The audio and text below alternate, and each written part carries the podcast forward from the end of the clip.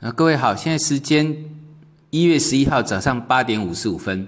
那在美国股市部分，哈，像那个呃纳斯达呢，也已经来到我讲到的这个颈线位啊，在六九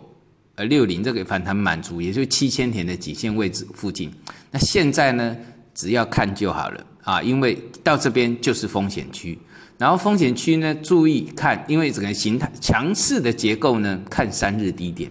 这个过去我曾经在媒体讲过，所以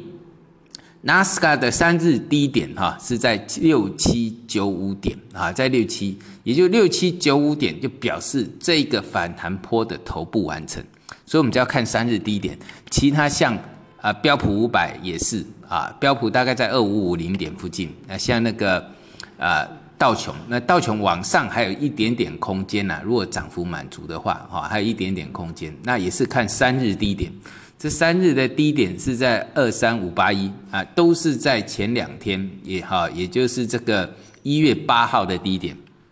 好，那再来英国股市也是一样啊，不过就量价的结构，英国股市可以看这个一月九号的，就星期三的低点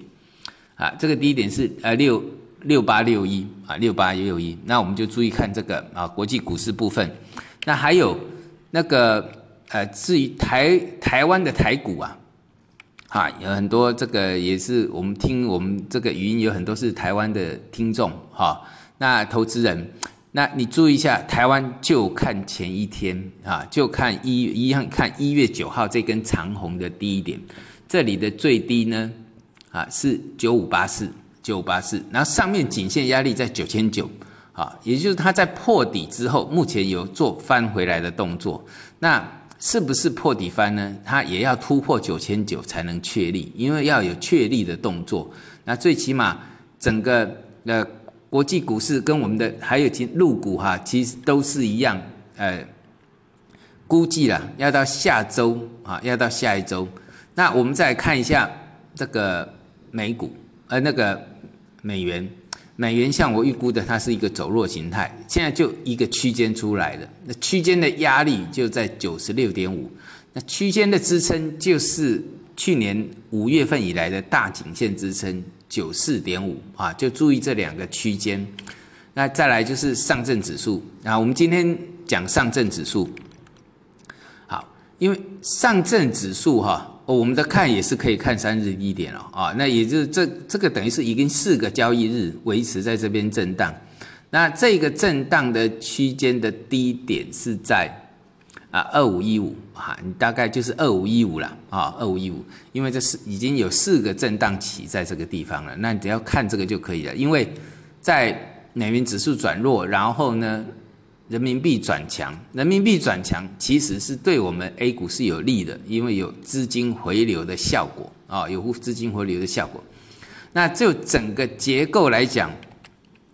啊，整个结构来讲，例如像从从创业板指那个比较容易判断哈，这个破底翻它的一个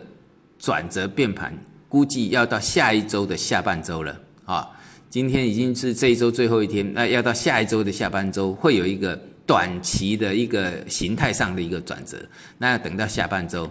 那就这个板块来讲，板块是最近都是贵金属啊，也就是说十月以来，其实贵金属是相对强的啊，还在一个盘涨的一个形态。那贵金属如果说我们打周线来看啊，打周线来看这一周。应该是左右对称，就时间坡对称。这一周是第九周，就下一周它会有一个什么一个转折啊，一个转就贵金属板块。好，那注意一下，因为人民币如果说升值的话，那贵金属对我们的这个呃物价会变便宜，所以呢，对对指数上是比较不利的。那但是呢，你只要注意一个点，就是贵金属板块的这个啊一月三号的低点，因为这一根是一个带量长红，也是颈这个低点也是颈线的位置在五百八十七点，所以贵金属板块你就看五百八十七点就可以了。那里面的一个转强，比如说我们以个股来讲哈，有些我们要观察嘛，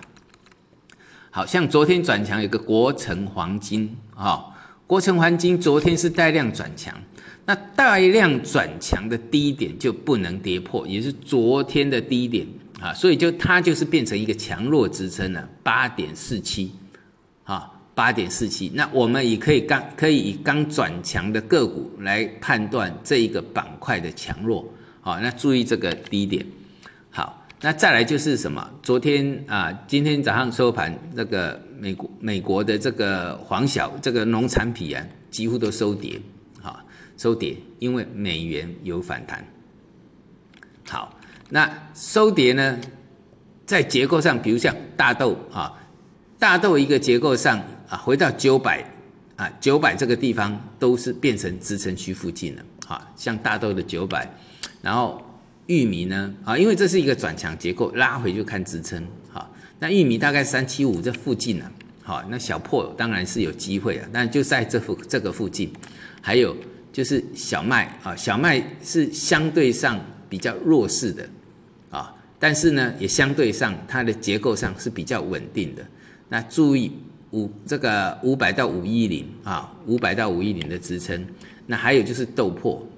在结构上，豆粕它是一个转强结构。那转强结构呢，它的一个支撑区是在三一零到三一五。那有做到我们国内的豆粕主力的，可以注意